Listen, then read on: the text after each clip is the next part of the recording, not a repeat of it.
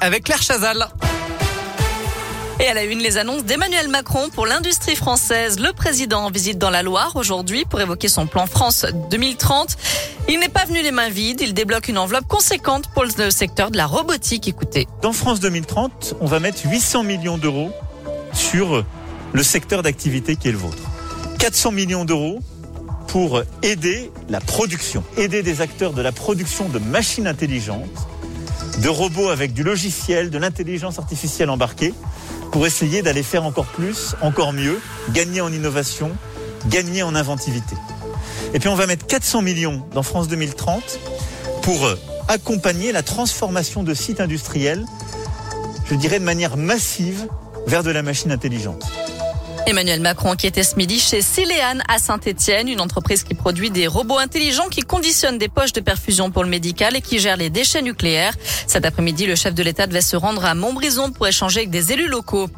À retenir aussi le regain des contaminations de Covid. Les indicateurs remontent dans le Rhône, dans la région comme partout en France, après huit semaines de baisse selon Santé publique France. Le taux d'incidence augmente de 8%, le nombre de passages aux urgences de 6%. Par ailleurs, l'Agence européenne des médicaments annonce le lancement de l'examen accéléré de la pilule contre le Covid du laboratoire Merck, un produit facile à administrer qui pourrait bien devenir un outil crucial dans la lutte contre la pandémie, puisque cette pilule serait complémentaire des vaccins. Dans le reste de l'actu, un drame ce matin à Lyon. Un cycliste a été mortellement renversé par une voiture peu avant 7 heures rue Champvert dans le 5e arrondissement. La victime était âgée d'une cinquantaine d'années.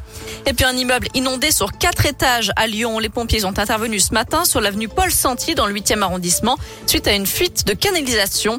La fuite d'un chauffage visiblement. De nombreux habitants ont été évacués. Plusieurs familles vont devoir être relogées. Un mot de sport avec du tennis et Gaël Monfils ne jouera pas la phase finale de la Coupe Davis. Le numéro 1 français n'a pas été retenu en équipe de France. Sébastien Grosjean a préféré donner sa chance à la jeunesse en sélectionnant Hugo Humbert et Arthur Hinderkner, associés à l'expérience de Richard Gasquet, Pierre Hugerbert et Nicolas Mahut. La phase finale de la Coupe Davis, ce sera du 25 novembre au 5 décembre. Enfin, le Petit Prince joue les prolongations à Lyon face au succès rencontré. L'exposition Antoine de Saint-Exupéry, un Petit Prince parmi les hommes, restera ouverte jusqu'au 16 janvier 2022 à la Sucrière avant de prendre la direction de Bruxelles. Direction radioscoop.com avec la question du jour, Noémie. Et si ma page veut bien s'actualiser. Ah, voilà, ça y est, ça le arrive. est branché, tout va bien. On parle des incidents à répétition en Ligue 1. Alors faut-il fermer les tribunes? Eh bien, vous répondez oui à 77%. Elle vient à peine d'ouvrir, hein, mais, mais bon. Effectivement, ouais, ouais, ouais. C'est vraiment un peu, un peu bête. Un pas en Si avant, trois pas en arrière. Voilà. Exactement, c'est le football.